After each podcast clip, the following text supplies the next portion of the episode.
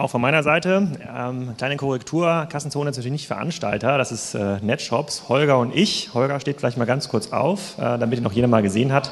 Wir sind nur die Kuratoren. Was bedeutet das ähm, faktisch? Das bedeutet, dass alles Lob zu den Inhalten der Veranstaltung und auf der Bühne, das geht an uns und Fragen zum Wetter, zu kalt, zu warm, zum Essen, zu wenig, zu viel, das geht an Aline, Caro und Stefan, die ähm, sozusagen, die sozusagen so teilen jetzt das hier so ein bisschen auf. Aber vielen Dank nochmal Netshops, dass Sie das übernommen haben, die Veranstaltung. Holger und ich haben im letzten Jahr ähm, damit relativ spontan gestartet.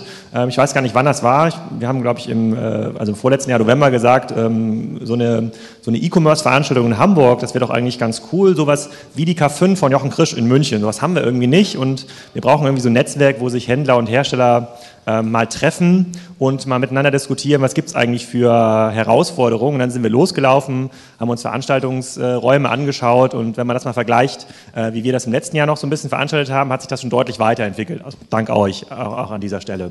Und ähm, wir hatten tatsächlich im letzten Jahr auch noch einen den, den Fokus, was gibt es eigentlich für neue Strategien ähm, und Trends, also sehr, sehr stark auf der Erklärebene Inhalte in den, in den Vorträgen eingebaut. Und das hat sich eigentlich so ein bisschen geändert. Im letzten Jahr haben wir ähm, relativ kurzfristig ja noch dieses Format DCD-Net entwickelt. Das ist ein geschlossenes Netzwerk von Händlern und Herstellern, die sich zu verschiedenen Themen in Roundtables äh, in ganz Deutschland verteilen, treffen. Das können, äh, das können äh, Verlage und Publisher sein, die sich darüber unterhalten, was gibt es für neue Payment-Methoden und wie baut man so eine Zahlschranke ein. Das war in den letzten Wochen und Monaten sehr, sehr viele Vorträge und Roundtables zum Thema Amazon-Strategien zwischen Herstellern. Das sind immer so sehr, sehr kleine Runden mit fünf bis zehn Leuten, das auch bewusst so klein gehalten, damit man untereinander sich austauscht. Und dieses Format, dass sich ähm, Leute, Betroffene ähm, äh, zu den einzelnen Themen untereinander austauschen, haben wir gelernt, ist viel, viel effizienter, äh, um Wissen aufzubauen und auch neue, äh, neue Trends kennenzulernen, als man das über so eine Bühne äh, machen könnte. Und wir glauben, dass dieses DCD-Net, Fragen und Antworten ähm, äh, sozusagen von Leuten, die in der Praxis davon betroffen sind und die in der Praxis jeden Tag damit arbeiten, ähm, dass es extrem Mehrwert stiften. Und das hat sich auch durch das Programm hier getragen, ähm, in beiden Veranstaltungsräumen, hier in der Zollhalle und oben im Zolllager. Ähm, es, wird sozusagen ich, äh, ähm, es macht Sinn, dass ihr einmal nach links und rechts schaut, wer sitzt denn eigentlich neben euch. Die Wahrscheinlichkeit, dass das sehr, sehr interessante Leute sind, mit denen ihr euch über den Tag nochmal äh, unterhaltet, äh, und mal Hallo sagt, ähm, ist extrem hoch, glaube ich zumindest, wenn ich mir die, äh, äh, ähm, außer hier vorne natürlich, das, äh, das geht so nicht, ähm, ist extrem hoch. Das, ähm, äh, ähm, das hat mich sehr gefreut, als ich die Gästeliste gesehen habe. Ich glaube, in diesem Jahr ist es ein bisschen anders äh, im Vergleich zum letzten Jahr. In diesem Jahr versuchen wir nicht so wirklich ja, Antworten zu geben auf so, klassische, ähm, auf so klassische Fragen, was ist die beste E-Commerce-Strategie und, äh, und, und, wo geht der Markt hin. Ich glaube, die, glaub, die Kultur solcher Veranstaltungen verändert sich gerade und wir versuchen eher in die Lage zu kommen, so die richtigen Fragen zu stellen. Also welche Fragen muss man sich als Unternehmen stellen, welche Fragen muss man sich als Unternehmer stellen, ähm, um den Herausforderungen, die dieser Markt so ähm, bereitstellt, entgegenzutreten. Und da zu diesem sozusagen zu diesen Inhalten habe ich äh, letzte Woche oder vorletzte Woche war das hier in Hamburg auf einem Immobilienkongress einen ganz spannenden Vortrag von Professor Hengstschläger gehört. Äh, den habe ich auch in meinem letzten Blogbeitrag auf Kassenzone nochmal verarbeitet. Ähm, das ist ein Genetiker aus Wien und der hat gesagt, die meisten Unternehmen, ähm, die verhalten sich, und auch Unternehmer verhalten sich wie Hydras. Das sind so Einzeller, nee nicht Einzeller, das sind so ein Zentimeter große kleine Tierchen, die im Pfützen leben oder in kleinen Gewässern leben, ähm, die können sich äh, sexuell und asexuell vermehren, ja, die können sich irgendwie selber, ähm, also selber äh, vervielfachen und die verfolgen ja auch so eine klassische Marktstrategie. Die gucken, wo ist irgendwie Platz für ihr Geschäftsmodell, also wo können sie noch irgendwie leben und wo noch immer Platz ist in dieser Pfütze, breiten sie sich aus. Ne, die werden sozusagen, irgendwann ist die Pfütze komplett äh, mit den Hydras ausgebreitet. Die replizieren ein bekanntes Modell. Die stellen sich also nicht die Frage, was passiert morgen, sondern stellen sich die Frage, wo ist heute Platz äh, und wo kann ich mich ausbreiten. Und diese Hydras, die dann irgendwann die ganze Pfütze beleben, hat der Professor Hengstjäger gesagt, ähm, die sind nicht, davor, nicht darauf vorbereitet, dass wenn es zwei, drei Grad wärmer wird, zu sterben, sozusagen. Diese Hydras überleben nur bei einer ganz bestimmten Temperatur. Äh, und, äh, ähm, und ähnlich ist es eigentlich bei vielen Unternehmen, die wir heute, heute so sehen, die verhalten sich ganz ähnlich. Und die Hydra wird dann auch sagen, wenn es zu warm wird, das ist aber gemein. Darauf waren wir nicht vorbereitet. Ja? Niemand hat uns gesagt, dass es wärmer wird. Und ich bin der Überzeugung, dass auch wirklich niemand sagen kann, auch niemand von uns und auch niemand, der in diesen Vorträgen steht, ob es morgen wärmer wird oder ob es morgen kälter wird, ob es morgen vielleicht kein Wasser mehr gibt in der Pfütze, sondern ich glaube, man kann nur heute lernen, was gibt es eigentlich für Strategien und Methoden, sich auf solche Veränderungen vorzubereiten. Und das wird sich so ein bisschen durch die, ähm, durch die Inhalte äh, ähm, vortragen. Und ich habe das in, äh, sozusagen, Holger und ich haben das in unserer äh, Konzernkarriere auch oft erlebt. Es ist so eine, sozusagen, das, jedes Jahr oder jeden Monat äh, gibt, es so ein, gibt es so eine neue Erfahrungsstufe, was denn gerade das Wichtigste ist, um im Online-Geschäftsmodell erfolgreich zu sein. Ganz am Anfang, äh, da kann ich mich noch gut daran erinnern, als wir angefangen haben, 2005, 2006, war es immer, man braucht eine gute Idee. Ja, wenn eine richtig gute Idee hat, der wird in diesem Markt auch erfolgreich sein. Da haben wir relativ schnell gelernt, naja, das mit den Ideen, das haben irgendwie viele, das reicht irgendwie nicht aus. Dann hieß es, naja, man muss aus der Idee ein richtig gutes Produkt machen. Ja, also muss das irgendwie gut, gut verpacken. Das führt dann zu solchen Sachen wie, ähm, ich kann mich noch erinnern, 2007 habe ich ähm, auch einen Kollegen damals äh, ähm, in der Otto-Gruppe gefragt, sag mal, das Geschäftsmodell, was ihr da gerade aufbaut, da ging es um einen Shop, wie weit seid ihr da? Ja, wir sind fast fertig. Ja, kann man schon mal irgendwas anklicken, irgendwas sehen? Nee, nee, nee. Also wir haben schon die ganzen Mockups gemacht. Das muss jetzt nur noch programmiert werden. Das war so ein bisschen die, so die Sicht vor, vor fünf, sechs Jahren auf das Geschäftsmodell. Das hat sich dann weiterentwickelt. In den letzten Jahren ist diese Komponente Team dazu gekommen. Wer ein sehr, sehr gutes Team hat, der gewinnt in diesem Markt. Und äh, wer extrem gut in der Execution ist, der, gewinnt, der ist vielleicht noch weiter oben auf der Gewinnerstufe und dieses Execution-Thema, das manifestiert sich immer in diesem Glauben, dass man, wenn man dem Buch von Eric Ries folgt, Lean Startup, ja, möglichst effizient äh, zum nächsten Lernschritt kommen, dann wird alles gut. Und äh, in, dem, in der Vortragsreihe von äh, Sam Altman, äh, das ist der Geschäftsführer vom Y Combinator in den USA, hat er gesagt, naja, ganz so einfach ist es nicht. Eigentlich ist, es ein, eigentlich ist das äh, Produkt aus ähm, Idee mal Team mal Execution mal einer Zufallszahl zwischen 0 bis 100, ob ein Geschäftsmodell erfolgreich ist. Und das glaube ich auch. Also ich habe schon so viele kluge Leute gesehen in den letzten äh, Wochen und Jahren, die eigentlich sehr, sehr gut gestartet haben, wenn ich auch sagen würde, das war eine total geile Idee, das hat dann doch nicht funktioniert, weil sich das Umfeld so schnell verändert. Und auf Kassenzone versuche ich das so ein bisschen zu dokumentieren. Und es gab im letzten Jahr ähm, viel mehr harte Einschläge, ähm, die das irgendwie beweisen, als das vor zwei, drei Jahren noch der Fall war. Dazu gehören äh, dazu gehört für mich äh, äh, auf jeden Fall, dass ähm, Amazon jetzt seine Geschäftsstrategie deutlich ändert und es gar nicht mehr so einfach geworden ist, als Hersteller dort erfolgreich zu sein. Dazu gehört für mich aber auch, dass wir bei vielen großen Unternehmen erleben, die Strukturen haben, äh, die sozusagen die Geld haben, die Ahnung haben, die auch ähm, sozusagen sehr, sehr agile Vorgehensweisen ähm, sozusagen schon leben dass auch denen sehr schwer fällt, erfolgreich zu sein im E-Commerce. Und da gehört in letzter Zeit auch für mich, dass eBay, eine Firma, auf die ich 2006 geschaut habe und gesagt habe, ja, wie geil ist das denn? Sozusagen diesen Marktführer in ihrer Nische, äh, was kann denen passieren? Dass es denen jetzt eigentlich ziemlich schlecht schon geht. Also schlecht auf einem hohen Niveau, ja, sozusagen, wir verdienen auch sehr, sehr viel Geld, aber eigentlich fehlt ihnen so eine Strategie. Die wissen gar nicht, was vorne raus ähm, passiert. Und ich glaube, sozusagen, und mit diesem mit diesem Wissen und mit diesem Hintergrund ähm, versuche ich heute auch durch ein bisschen durch den Tag äh, ähm, zu führen. Wir versuchen herauszufinden, wie man es vermeidet, die Hydra zu sein oder, man sich, oder wie man sich effizient fortpflanzt. Das ist ja auch ein schönes Oberthema äh, eigentlich für so eine, so eine Mini-Konferenz. Ähm, was ich jedem empfehlen kann, ist dieses, äh, die Brand 1-Ausgabe. Ich halte die mal kurz hoch die in diesem Beutel, die in jedem Beutel liegt. Das ist also äh, das erste Mal auf solchen Konferenzen, dass in den Geschenkebeuteln wirklich coole Sachen drin liegen, nicht nur Werbematerial der Sponsoren. Ähm, da sind, glaube ich, viele dieser Learnings und sehr, sehr viele dieser nachdenklichen Worte äh, zusammengefasst. Und ähm, das lohnt sich, das mal, äh, das mal durchzulesen, um auf neue Perspektiven zu kommen. Und mit diesen einleitenden, extrem positiven Worten möchte ich das schon abschließen. Äh, und weil Tarek äh, äh, einen sehr, sehr, sozusagen sehr, sehr harten Terminkalender hat ähm, heute, aber da auch noch mal eine halbe Stunde freischaufeln konnte, würde ich dich jetzt einmal auf die Bühne bitten. Tarek hat vor, in der letzten Woche sozusagen eine Pressekonferenz zum Thema Collins gehalten. Ähm, die wurde so ein bisschen überlagert durch die Botschaft, dass äh, Benjamin Otto jetzt eine neue ähm, Rolle innerhalb der Otto-Gruppe äh, einnimmt. deswegen haben wir heute besprochen, dass sozusagen die erste inoffizielle Pressekonferenz von Collins wirklich stattfinden kann. Ja, ja, die Fragen dazu habe ich gleich äh, auf der Bühne. Wir versuchen alle Vorträge so zu gestalten, dass wir äh, die Hälfte der Vortragszeit ähm, Fragen stellen können. Also Ich habe eine ganze Liste und Latte an Fragen, aber das geht auch an euch. Überlegt, überlegt, euch schon mal im Programm, was ihr die Leute fragen wollt. Ihr könnt wirklich alles fragen. Ob sie darauf antworten, wird sich ja dann zeigen. Da sind wir relativ spontan.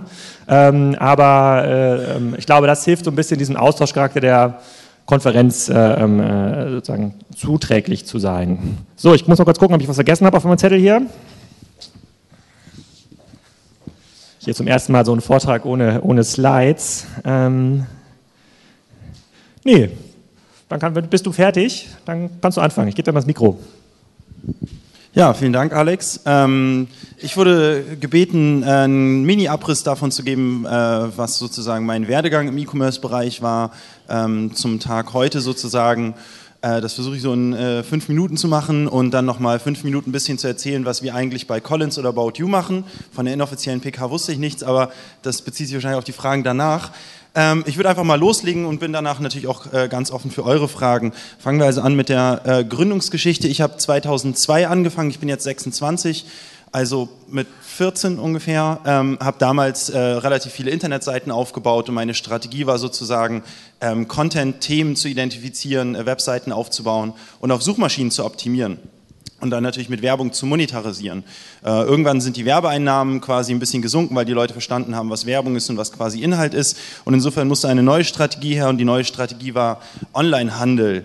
Ähm, somit bin ich 2005 äh, in den Onlinehandel eingestiegen, habe quasi meine Webseiten als Absprungrampe verwendet und geschaut, wo sind eigentlich interessante Nischen, ähm, die sozusagen groß genug sind, um da auch äh, Geld zu verdienen und zu skalieren, aber klein genug, äh, um, um sozusagen nicht von Amazon fertig gemacht zu werden äh, und habe so versucht, eben Online-Shops in diversen Nischenbereichen aufzubauen. Das hat sehr gut funktioniert, auch mit Online-Marketing-Mechanismen verbunden natürlich. Habe relativ schnell äh, für damalige Verhältnisse relativ viel Umsatz gemacht wenn ich mir heute angucke, Umsatz über einer Million ist jetzt, heute haut einem das nicht mehr vom Hocker, aber zumindest 2005, 2006 war das noch, äh, war das noch ein, äh, eine ordentliche Stange Geld und habe dann auch angefangen, quasi Marken herzustellen, äh, weil sozusagen der, der, der Zugang über Großhändler nicht mehr in dem Maße gegeben war, weil quasi mein eigener Handel ähm, so groß geworden ist. Somit habe ich angefangen zu importieren und Marken herzustellen. 2008 kam dann etwas, was ja auch in verschiedenen CVs zu finden ist, nämlich die Fastpleite. Habe ein paar Fehler gemacht beim Importieren von Ware und ein bisschen zu blauäugig sozusagen an das Thema Produktion in China rangegangen, sehr viel Geld verloren äh, und musste somit dann sehr schnell quasi diese Verluste ausgleichen, überlegt, was kann man da machen und ähm, bin zum äh, Entschluss gekommen, sozusagen Agenturgeschäft zu machen und habe eine Agentur gegründet namens Net Impact ähm, bei der wir quasi versucht haben, ähm, insbesondere ähm, Herstellern und Marken und Händlern quasi dabei zu helfen, im Onlinehandel äh, erfolgreicher zu werden oder halt E-Commerce-Geschäftsmodelle aufzubauen. So kam quasi ein zweites Standbein dazu, neben dem Betrieb von Online-Shops, nämlich das Agenturgeschäft im E-Commerce-Bereich. 2010 kamen dann zwei Herren dazu, äh, nämlich Alex und Nils, der hier auch irgendwo rumrennt.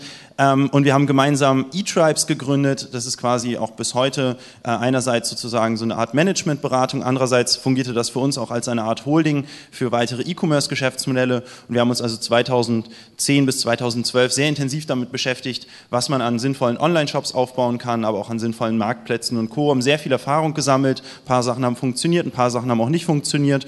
Und parallel Net Impact als Agentur ähm, hochskaliert und zu einer der größten Digitalagenturen Deutschlands gemacht und da natürlich auch sehr viel Einblick bekommen äh, in, in verschiedene Konzerne, in verschiedene Verlage und halt auch rausgefunden, was brauchen die eigentlich, wie funktioniert das so, wie kann man sinnvolles Geschäftsmodell entwickeln. Einerseits wie bei uns ähm, mit sehr wenig Kapital, weil wir mit unserem eigenen Kapital gearbeitet haben, aus, den, aus dem Cashflow sozusagen heraus. Andererseits natürlich anhand unserer Kunden auch versucht herauszufinden, wie kann man eigentlich sozusagen als Konzern ähm, Onlinehandel oder auch neue Geschäftsmodelle sozusagen ähm, aus dem Boden stampfen. Äh, dann gab es auch einen kleinen Firmenverkauf und 2013, 14 ähm, wurde NetImpact immer größer. Ähm, wir haben verschiedene Subagenturen gegründet, unter anderem ja auch NetShops, der heutige Veranstalter. Ähm, und äh, 2013 kam dann ein sehr interessanter Schritt, nämlich der Verkauf ähm, zweier Firmen an die Otto Group und die Gründung von Collins, worüber ich auch gleich berichten werde, einer neuen Tochterfirma der Otto Group, die mit äh, relativ viel Geld ausgestattet wurde und das Ziel hat, ähm, einen äh, relevanten großen ähm, Fashion Player in Europa aufzubauen. Natürlich habe ich mich zum Start von Collins oder Vorstart von Collins gefragt, okay, wie können wir eigentlich ein Geschäftsmodell aufbauen, was auch wirklich realistisch die Chance hat, in diesem Haifischbecken Onlinehandel im Modebereich groß zu werden und vor allen Dingen auch davor zu schützen, dass wir halt wie die Hydra äh, bei zwei Grad mehr den Bach runtergehen äh, und sozusagen äh, das Investment versenken. Und unsere Antwort darauf waren im Wesentlichen zwei Dinge, die wir versuchen bei Collins etwas anders zu machen oder bei About You, das ist quasi der Haupt-Online-Shop der Holding Collins sozusagen. Ähm, zum einen glauben wir, dass man sich für die Ideen Dritter öffnen sollte, da komme ich gleich nochmal zu. Und zum anderen glauben wir stark an das Thema Personalisierung. Beim ersten Punkt, ähm, was dahinter steckt, ist quasi der Glaube daran, dass es für Unternehmen eigentlich unmöglich ist letztendlich, um mal das Bild aufzugreifen, sich äh, sozusagen permanent auf die Temperaturveränderungen in der eigenen Pfütze einzustellen.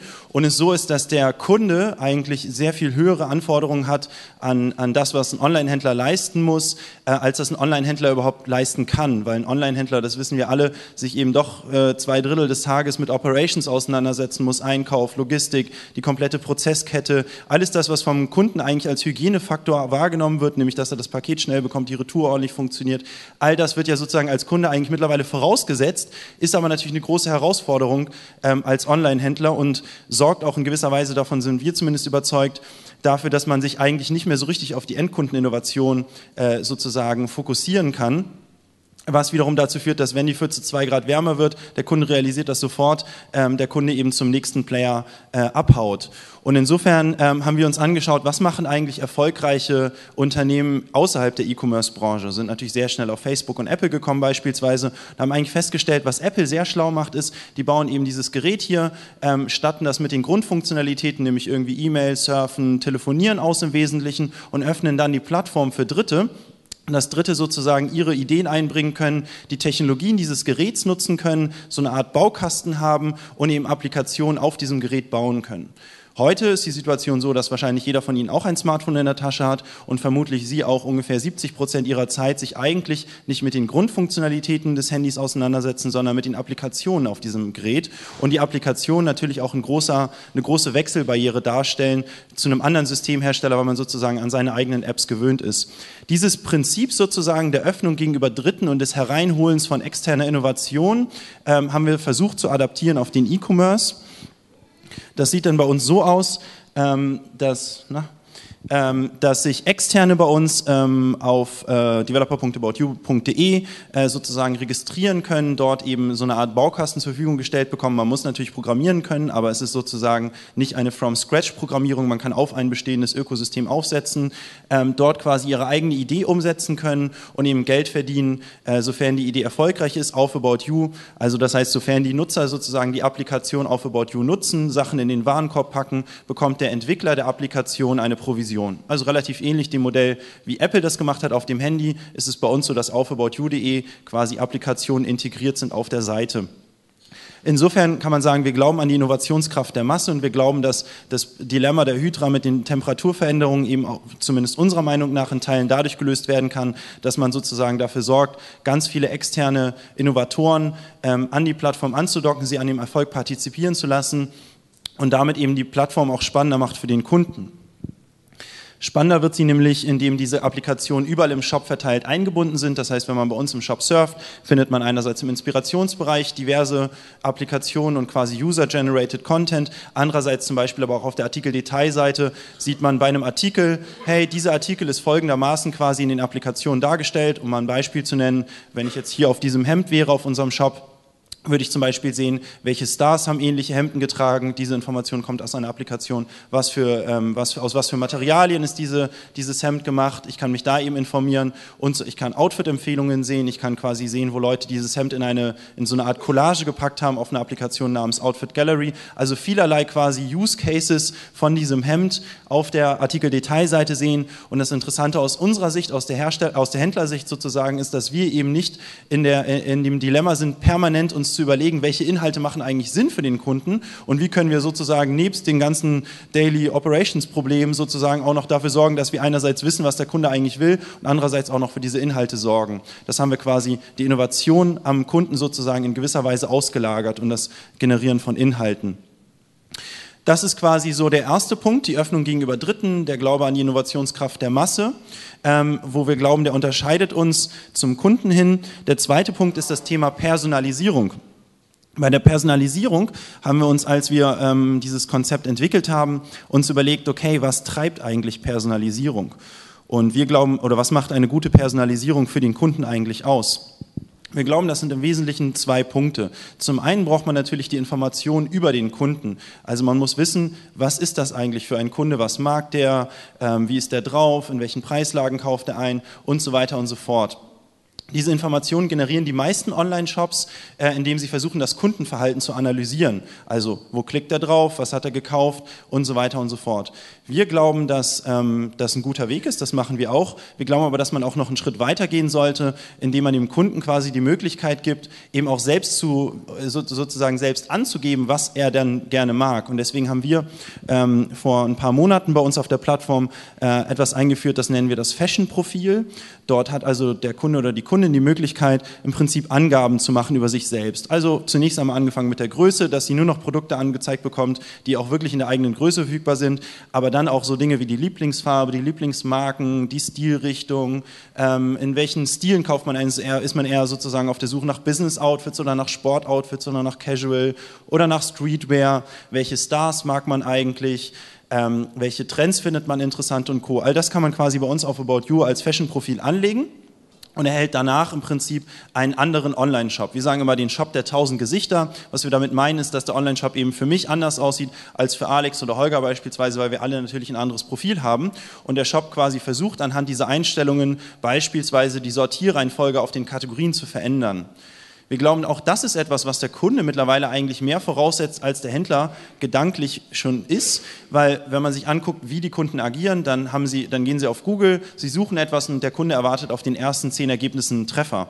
Und das ist ja auch der Grund, warum Google so erfolgreich geworden ist, weil Google es eben schafft, äh, quasi die, die äh, mehrere Millionen Ergebnisse, die durchschnittlich bei so, einem Such, äh, bei so einer Suchanfrage existieren, eben in eine Reihenfolge zu bringen, dass die relevantesten, ähm, die relevantesten Ergebnisse eben oben sind.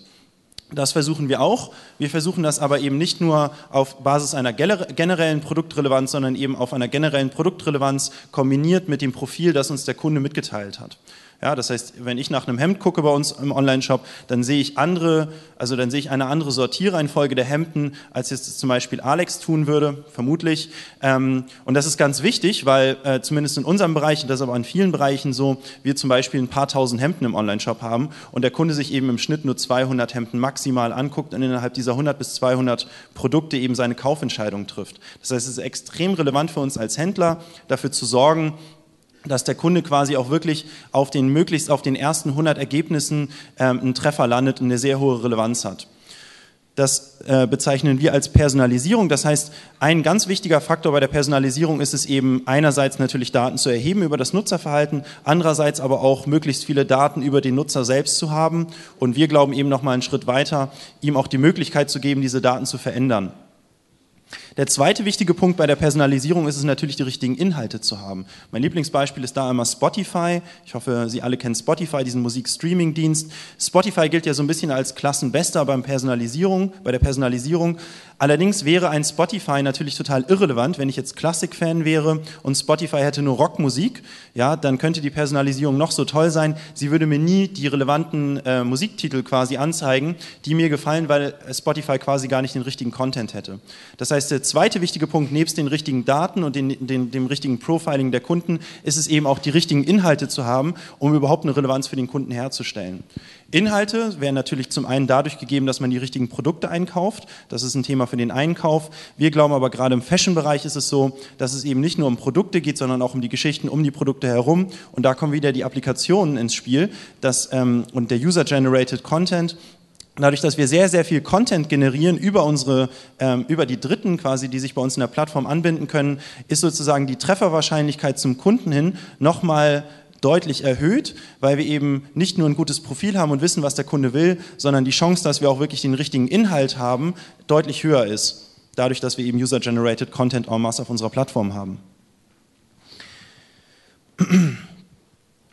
Diese Personalisierung, wenn man bei uns dieses Fashion-Profil macht, ähm, mündet nicht nur in der, in der, in der Veränderung der Sortierreihenfolge ähm, auf, den, auf den Kategorien oder auch einer Veränderung von Empfehlungen in Newsletter oder Cross-Selling auf der Artikel-Detailseite, sondern ein Feature, das wir eingeführt haben in den, letzten, äh, in den letzten fünf Monaten, ist der Personal Feed. Den sieht man hier. Und der Personal Feed ist etwas, was wir quasi adaptiert haben von Facebook ähm, oder generell eigentlich dem Nutzerverhalten, das heutzutage überwiegend mobile an den Tag gelegt wird und ist auch ein Feature, was insbesondere auf mobile abzielt. Denn was wir festgestellt haben, ist, dass gerade mobile der Nutzer so ein bisschen klickmüde ist. Also ist ja auch nicht verwunderlich, die Klickflächen sind sehr klein. Der Nutzer möchte eigentlich nicht so viel klicken und er möchte nicht suchen, sondern er möchte im Grunde genommen so eine Art Stream vorgelegt bekommen, der auf ihn zugeschnitten ist. Wir kennen das von Facebook. Das übliche Verhalten, was man eben macht auf Facebook oder Instagram, ist, man scrollt die ganze Zeit. Ja, kaputtes Handy. Ähm, man scrollt die ganze Zeit runter und konsumiert sozusagen so eine Art kuratierte, äh, einen kuratierten Content auf einen selbst zugeschnitten. Bei Facebook scrollt man quasi seinen eigenen Newsfeed durch und wenn einen irgendwas interessiert, dann klickt man eben drauf und guckt, okay, was macht der Freund eigentlich oder was ist da eigentlich auf dieser Seite los, die ich, ähm, die ich quasi like. Ähm, das gleiche ähm, Prinzip quasi haben wir adaptiert in dem Personal Feed. Das heißt, wenn man seine Einstellungen vorgenommen hat bei uns auf der Seite, bekommt man auf seinen eigenen Personal Feed eben Produkt, äh, Produktvorschläge, man bekommt ähm, Inhalte aus den Applikationen, die man liked, äh, man bekommt irgendwelche Trends vorgeschlagen. Also man braucht sozusagen sich nicht durch den kompletten Shop zu klicken, sondern man muss im Grunde genommen nur sich alle paar Tage einloggen, einmal runterscrollen und das ist etwas, wo wir sehen, dass es mobile eben insbesondere funktioniert, weil die Leute eben auf dem Weg zur Arbeit äh, äh, einmal kurz ihren Facebook-Newsfeed durchscrollen, vielleicht einmal kurz ihren Instagram-Newsfeed durchscrollen und dann teilweise eben auch schon ihren About You-Feed durchscrollen und schauen, was gibt es so an neuen Modevorschlägen, was sind so die Trends. Es dauert irgendwie drei, vier Minuten, aber die Wahrscheinlichkeit, dass der Kunde kauft, ist eben deutlich erhöht, weil er eben deutlich häufiger mit unserer Marke in Kontakt kommt und natürlich auch deutlich häufiger mal was sieht, was er doch ganz cool findet, dann vielleicht draufklickt und idealerweise eben auch noch andere Sachen dazu kauft. Kurzer Abriss, zwölf Monate About You. Wir sind genau am 5.5. Äh, letzten Jahres gestartet, also zwölf Monate minus ein paar Tage. Ähm, wir haben mittlerweile schon 500.000 aktive Kunden gewonnen. Mit aktiven Kunden meinen wir Kunden, die in den letzten zwölf Monaten eine Bestellung getätigt haben. In unserem Fall also eigentlich jeden Kunden, den wir in den letzten zwölf Monaten akquiriert haben. Ähm, äh, das ist sehr viel. Ähm, das hat vor uns zumindest, soweit wir wissen, noch kein Unternehmen geschafft im E-Commerce-Bereich, in Europa zumindest.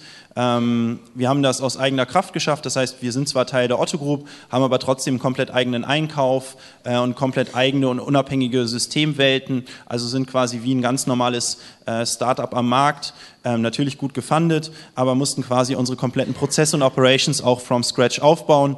Und wir sehen eben auch an dieser hohen Zahl der aktiven Kunden, wir sind ja nur in Deutschland, das heißt mehr als jeder 200. Deutsche hat schon bei uns gekauft, dass dieses Konzept ankommt beim Kunden aus Personalisierung und eben Inspiration durch Inhalten. Wir haben mittlerweile in 13 Prozent Markenbekanntheit und was uns natürlich besonders freut, mein KPI-Herz höher schlagen lässt, ist, dass wir im Benchmark zu den Firmen, zumindest die wir kennen, eben ähm, überdurchschnittlich hohe Conversion Rate haben. Also die Quote derer, die unsere Seite besuchen und am Ende kaufen, ist höher als das ähm, bei den Unternehmen ist, die wir sonst kennen. Ähm, wir haben eine höhere Wiederkaufrate oder Wiederkehrerrate, was natürlich ein extrem wichtiger Faktor ist im Onlinehandel, weil man eben in der Regel einen Kunden akquiriert und ihn eben nicht bei der ersten Transaktion gleich profitabel bekommt. Also geht man eigentlich die Wette ein, dass man den Kunden dazu bringt, dass er wieder kauft und man quasi über die Wiederkäufe Deckungsbeitrag erzielt und damit sozusagen das initiale Marketing-Spend auch amortisiert. Ähm, wir sehen, dass das eben bei uns der Fall ist. Und ich glaube, das ist der Fall, weil der Kunde eben einerseits versteht, dass er einen Vorteil hat, wenn er bei About You äh, einmal eingekauft hat und sein Profil angelegt hat, wiederzukommen, weil die Chance bei uns was zu finden für den Kunden eben höher ist, als wenn er zu Zalando oder Otto und Co. geht, weil er bei uns eben personalisierte Angebote bekommt. Andererseits, glaube ich, auch in Teilen verstanden hat, dass wir eben Inhalte haben, die er sonst nirgends anders findet also ein USP quasi und ein Wettbewerbsvorteil aus Sicht des Konten und ein Login-Effekt quasi aus Sicht, äh, also, ein Login-Effekt, weil der Kunde eben eine Wechselbarriere hat, weil er bei uns eben schon das Profil angelegt hat und deswegen bei uns eben relevantere Angebote bekommt. Und das alles mündet auch in einer ähm, hohen Kundenzufriedenheit, über Marktforschungsinstitute festgestellt zumindest. Wir sehen, dass wir eine sehr hohe Wieder, ähm, ähm, dass wir eine sehr hohe Weiterempfehlungsrate haben, was natürlich auch sehr positiv ist, wenn man nicht jeden Kunden im Grunde genommen mit Marketinggeld einkaufen muss, sondern nicht nur die Wette eingeht, dass wenn man einen Kunden akquiriert, ihn über die Folgetransaktionen profitabel bekommt, sondern ihm auch die äh, Wette eingeht, sozusagen, wenn man einen Kunden äh, akquiriert hat, dass er eben auch Weiterempfehlungen tätigt und man sozusagen so weitere Kunden bekommt organisch. Genau, das war es auch schon ähm, von meiner Seite.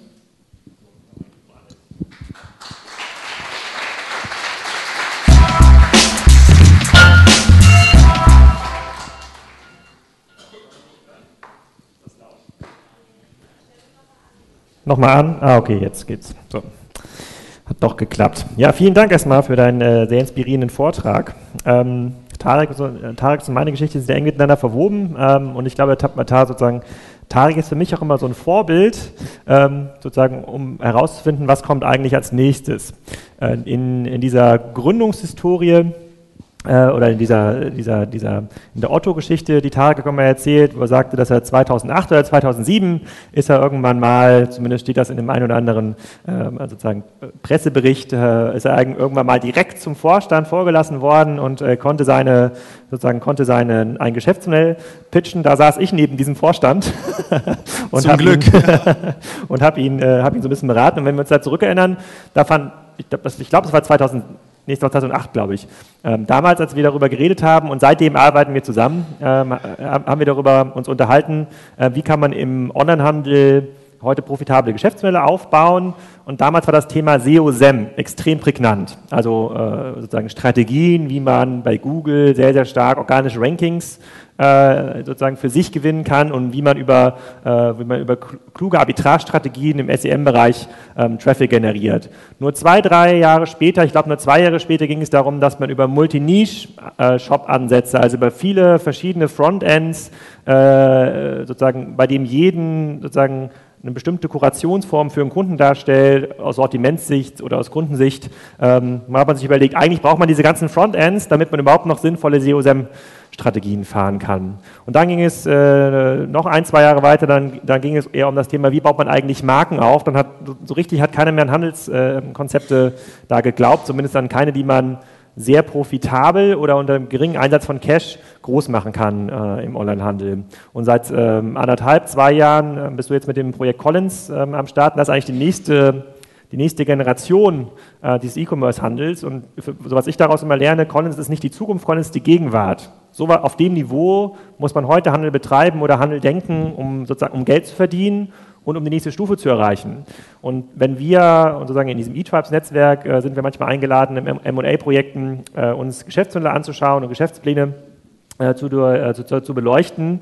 Und da stellen wir ganz oft die Frage, okay, sozusagen, wie wird er denn profitabel? Sozusagen, was ist der nächste Schritt? Dann ist ganz oft die Antwort SEO. SEO ist das große Ding. Ja, das ist quasi das, was wir vor sieben Jahren diskutiert haben, was dann zwei Jahre später, also vor fünf Jahren eigentlich schon out war. Das wird heute noch oft so als Zukunftsstrategie äh, präsentiert. Und das ist aus unserer Sicht immer so ein bisschen ähm, ähm, zu wenig. Für mich deshalb interessant zu erfahren, sozusagen Collins, damit habt ihr jetzt eine Art Ökosystem geschaffen, E-Commerce-Ökosystem, eine neue, äh, im Grunde eine neue, sozusagen eine, eine neue Kategorie von Online-Geschäftsmodellen. Ähm, diese, dieses Thema der vertikalen Plattformen, das habt ihr so mit eingebaut, Edited und noch so ein, zwei weitere.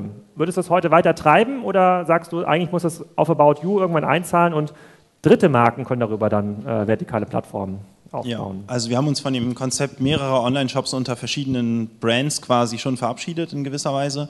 Wir betreiben Edited, das ist richtig, einen weiteren Online-Shop. Den betreiben wir aber, weil das quasi eine Eigenmarke ist. Also da fahren wir eine da produzieren wir quasi selbst und wir glauben halt, wenn man eine Eigenmarke etablieren möchte, dann ist das schwierig, das zu tun unter einem, unter einer quasi Drittplattform.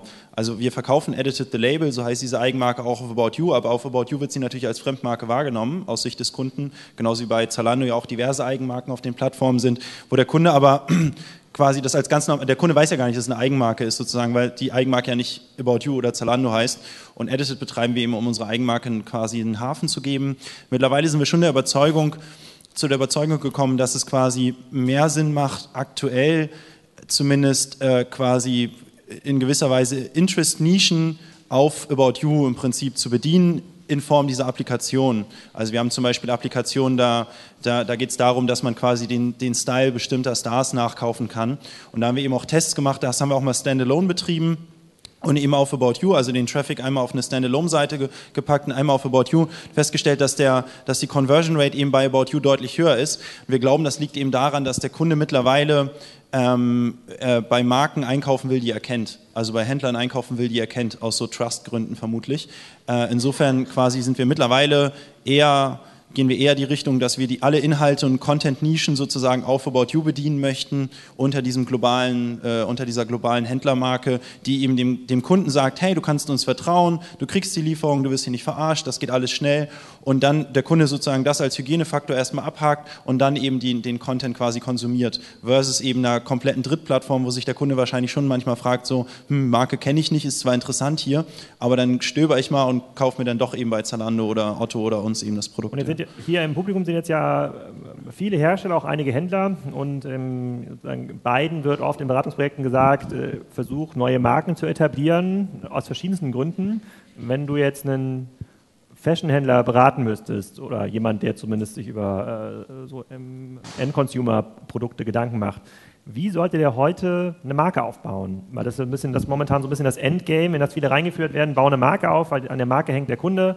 Ähm, da kommen wir aber später nochmal dazu, ob das wirklich stimmt. An der Marke hängt der Kunde. Wie soll er das heute machen? Wie würdest du als, als Händler, also nicht als äh, About You-Inhaber, sondern als Händler vorgehen, um eine Marke aufzubauen? Also ich glaube, die Frage ist, was, was will man eigentlich aufbauen? Ist das eine Herstellermarke ähm, im Fashion-Bereich? Ähm, zum Beispiel, dann glaube ich schon an das Thema Markenloyalität. Also der Kunde weiß, Tommy Hilfiger ist irgendwie cool, entspricht meinem Style und damit bin ich irgendwie der King auf dem, auf dem Unicampus weil quasi die Marke aufgeladen ist. Ich glaube, wenn man, wenn man sozusagen eine Herstellermarke aufbauen möchte, dann, dann braucht man im Prinzip einen Markenhafen irgendwie. Ja? Das, das muss eine eigene Website sein.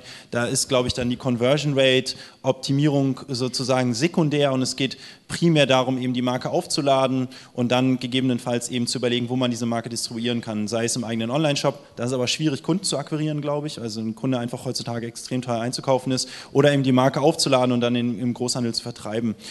Ähm, und ich glaube, bei, bei Herstellern glaube ich schon, dass der Kunde eben eine Markenloyalität aufbaut zu einer Herstellermarke. Ähm, was ich weniger glaube, ist, dass der Kunde sozusagen die Loyalität gegenüber einer Händlermarke aufbaut, sondern ich glaube, heutzutage ist der Kunde so sprunghaft, wenn es darum geht, wo er einkauft, bei welchen Händlern er einkauft, dass man schon eher mit, ähm, mit, mit, mit irgendwas anderem überzeugen muss. Ja? Also ein Zalando oder ein Amazon tut das über ein Serviceversprechen. Ich glaube, die Leute hängen weniger an Amazon als Brand, sondern eher darum, äh, daran, was Amazon verkörpert, nämlich äh, Convenience, schnelle Lieferung und, und quasi No Risk. Ähm, bei Zalando wahrscheinlich an der Breite. Ja, also ich glaube sozusagen die Marke selbst im Sinne von, guck mal, wie cool wir sind, äh, das, das funktioniert bei Händlern, glaube ich, zunehmend schwieriger, sondern man muss wirklich über, über irgendwelche harten, harten Vorteile kommen, die man dem Kunden bietet. Bei uns ist es eben quasi exklusiver Content und Personalisierung. Bei Zalando ist es vermutlich die Breite des Sortiments, also das Wissen, ich finde da alles. Bei Amazon Convenience. Aber ich glaube, man muss irgendein, irgendein USP haben als Händler, sonst hat man eigentlich keine Chance. Okay, vielleicht noch eine letzte, ist schwierig, würde ich sagen. Eine letzte Frage von mir, bevor wir zu Publikumsfragen kommen. Äh, gibt es überhaupt Publikumsfragen? Äh, kann vielleicht mal die Hand, Hand heben, wenn es da welche gibt. Auf Twitter gibt es auch Fragen. Okay, da kommen, wir, äh, da kommen wir gleich zu. Ich lese mir das gleich mal durch auf Twitter, was es da noch für Fragen gibt. Ähm, äh, und äh, dann kommen wir noch zur, zu einer Frage, und zwar vielleicht jetzt nicht auf Collins bezogen, sondern in, der, in deiner Gründungsgeschichte davor. Also seit 2003 bist du in diesem Online-Bereich Online ähm, aktiv. Gibt es irgendwas, wenn du heute zurückblickst, was du, was du sagst, das war eigentlich totaler Quatsch, das so zu machen? Wir haben den Markt komplett falsch eingeschätzt oder die Kunden falsch eingeschätzt. Das hätten wir anders machen müssen. Ich glaube, davon lernen die meisten Leute, die ja noch in sagen, eher frühen Phasen auch dieser Digitalisierung sind, im Vergleich zu deiner Erfahrung ähm, am meisten. Also es gab wahrscheinlich tausend Sachen, die wir falsch eingeschätzt haben. Ich glaube, äh, sagen wir, um das mal auf einer Metaebene zu beantworten, glaube ich halt, ähm, was wir richtig eingeschätzt haben, mal andersrum gesagt, ist, dass man einfach vieles ausprobieren muss, weil man am Ende, äh, glaube ich, äh, nicht wirklich absehen kann, was, worauf der Kunde anspringt und wie sich der Markt entwickelt. Und ich glaube, man muss sich als Unternehmen einfach möglichst flexibel aufstellen, sehr viel ausprobieren, eine Trial-and-Error-Kultur haben, sehr viel testen, datengetriebene Entscheidungen treffen, weil äh, man wird sich immer irren. Also tausend Beispiele, wo wir uns komplett geirrt haben. Ich glaube, es geht darum, dass man, dass man eben schnell feststellt, dass man sich geirrt hat und dann eben die Richtung ändert. Ähm, und das versuchen wir zumindest auch in unserer Unternehmenskultur zu verankern. Wir sind ja mittlerweile auch schon über 200 Leute. Ähm, dass es eben okay ist, äh, wenn man falsch lag, aber man muss halt schnell rausfinden, dass man falsch lag und nicht so viel Zeit investieren, im Vorfeld sozusagen das Ding zu bauen, weil es ist super ärgerlich, wenn man ein halbes Jahr an einem Feature gebaut hat, es dann Release feststellt, es war scheiße. Also möglichst schnell im Prinzip Features rausknallen, testen, gucken, wie der Kunde reagiert und dann entscheiden, ob man es weiterentwickelt oder abschießt. Okay, dann würde ich zu einer äh, sozusagen Publikumsfrage kommen. Diese Personalisierung, die du ja ähm, für Handelsplattformen und für Händler empfohlen hast, also sehr, sehr stark äh, sozusagen auf so eine sozusagen n gleich 1 äh, Kuration eingehen. Ähm, die ist ja sozusagen, die ist ja scheinbar super technologieabhängig. Was kann ein einfacher Händler mit einem Standard-Shop-System tun? Ah. Administrativ. Also äh, genau, die Frage war, äh, äh, Personalisierung ist super technologieabhängig, was kann ein einfacher Händler tun? Also ja, Personalisierung ist super technologieabhängig, äh, ganz, der ganze Onlinehandel ist total technologieabhängig technologiegetrieben. Also wir sehen uns als Technologieunternehmen. Äh, Zalando auch, selbst Zara sieht sich ja als Technologieunternehmen. Ich glaube, das ist auch der richtige Blick auf dieses Thema. Ähm, ich glaube, wenn man als Händler nicht in der Lage ist, eine ordentliche IT aufzubauen, dann sollte man nicht in den Massenmarkt gehen. Also weil man hat einfach keine Chance ohne eine richtige Technologie. Ähm, äh, ich glaube, als Hersteller oder als Nischenhändler braucht man die Personalisierung wiederum nicht, weil wenn man in der Masse ist, muss man ja dafür sorgen, dass man den einzelnen Kunden richtig bedient. Wenn man in der Nische ist, hat man ja per se im Grunde genommen eine spitze Zielgruppe und dann braucht man auch die Personalisierung nicht, weil die Personalisierung eigentlich überflüssig ist, weil sozusagen die Kuration des Sortiments ja per se auf eine Zielgruppe abgestimmt ist. Insofern ähm, ja, glaube ich, Personalisierung ist definitiv nicht das Allheilsmittel jetzt für Hersteller. Ja, das, ich glaube, wenn man ein Sortiment mit 500 Produkten hat, dann braucht man nicht personalisieren. Oder wenn man in der Nische ist und irgendwie Anglerbedarf verkauft, dann hat man eine klare Zielgruppe, nämlich den Angler. Und dann muss man für den im Prinzip äh, per Einkauf und Shopmanagement das äh, Sortiment kuratieren. Aber ich kann mir nicht vorstellen, dass eine Personalisierung auf Angler so viel Sinn macht. Ja, also da ist, glaube ich, der Hebel dann in anderen Bereichen größer. Okay, und die, die Projekte, die du gemacht hast, ich weiß ja noch, bei NetImpact haben wir ja, äh, ich, ich, weiß gar nicht so lange her, 2011 zusammengesessen und haben uns äh, versucht, mit 500 Euro oder 1000 Euro verschiedene Shops aufzubauen, in verschiedenen Nischen zu bedienen.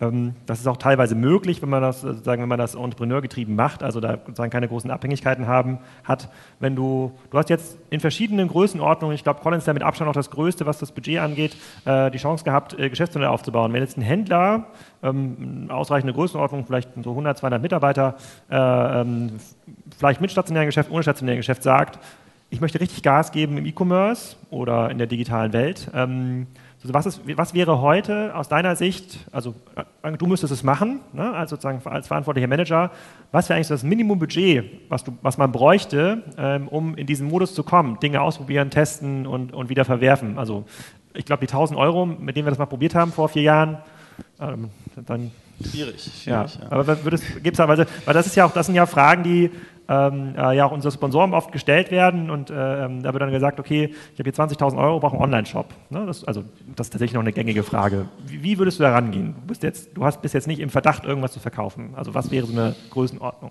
Schwierig. Also ehrlich gesagt fällt es mir zunehmend schwierig, äh, schwer, schwerer auf so, auf so, eine Frage zu antworten, weil ich, ich glaube, in, in, vielen Bereichen ist die ehrliche Antwort, dass es einfach keine, kein, dass es keinen Sinn macht. Äh, ähm, äh, aktuell zumindest in den, in den Onlinehandel einzusteigen, wenn man irgendwie so mittelfiel Budget hat, weil ich glaube schon, dass... Was ist mittelfiel?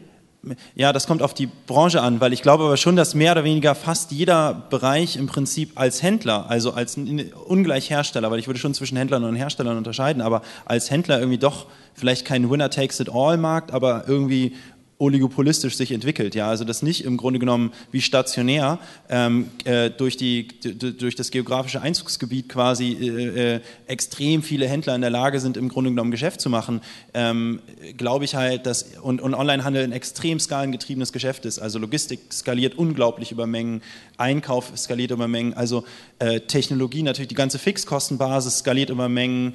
Ähm, dass ich glaube halt, in, äh, man muss sich das gut überlegen, ja, also ob man realistisch die Chance hat, sage ich mal, zumindest in die Top 3 zu kommen, in, die, in, der, in dem jeweiligen Bereich. Und dann, glaube ich, hängt es vom Bereich ab, wie kapitalintensiv das ist. Also im Technikbereich würde ich sagen, jetzt einen Top 3 Händler im Technikbereich aufzubauen. Händler, nicht Hersteller. Also, also Art Notebooks billiger oder? Ja, also das ist, glaube ich, richtig kapitalintensiv. Das ja. würde ich mir fünfmal überlegen. Ähm, Mode würde ich sagen auch. Ja, also ich meine, Otto ist ein strategischer Investor. Ich glaube, jetzt als wirklich Finanzinvestor nochmal hinzugehen und zu sagen, komm, lass mal einen richtig großen Modehändler aufbauen, extrem schwierig. Auch wir fahren ja im Grunde genommen so eine zwei Drittel Händler, ein Drittel Herstellerstrategie, weil es einfach die margentechnisch quasi du nicht über die Runden kommst über den Verkauf von Drittware. Ich glaube, wenn du Hersteller bist, dann ähm, braucht man deutlich weniger Budget dann muss man sich aber, glaube ich, überlegen, äh, sozusagen, was soll die Online-Strategie eigentlich hergeben oder was soll auch der eigene Online-Shop, was für eine Funktion hat der eigene Online-Shop? Ist er im Grunde genommen der Kommunikator der eigenen Marke mit ein bisschen Verkauf, hochmargigem Verkauf? Äh, das ist, glaube ich, erstmal grundsätzlich sinnvoll, aber ich glaube, man muss sich halt überlegen, ob man nicht doch im Grunde genommen bestehende Vertriebsmöglichkeiten nutzt zum Beispiel in Amazon. Und dann, glaube ich, ist eher die Überlegung, wie kann ich in Amazon möglichst schlau agieren? Das hast du ja in deinen Blogartikeln ein paar Mal auch behandelt, dieses Thema.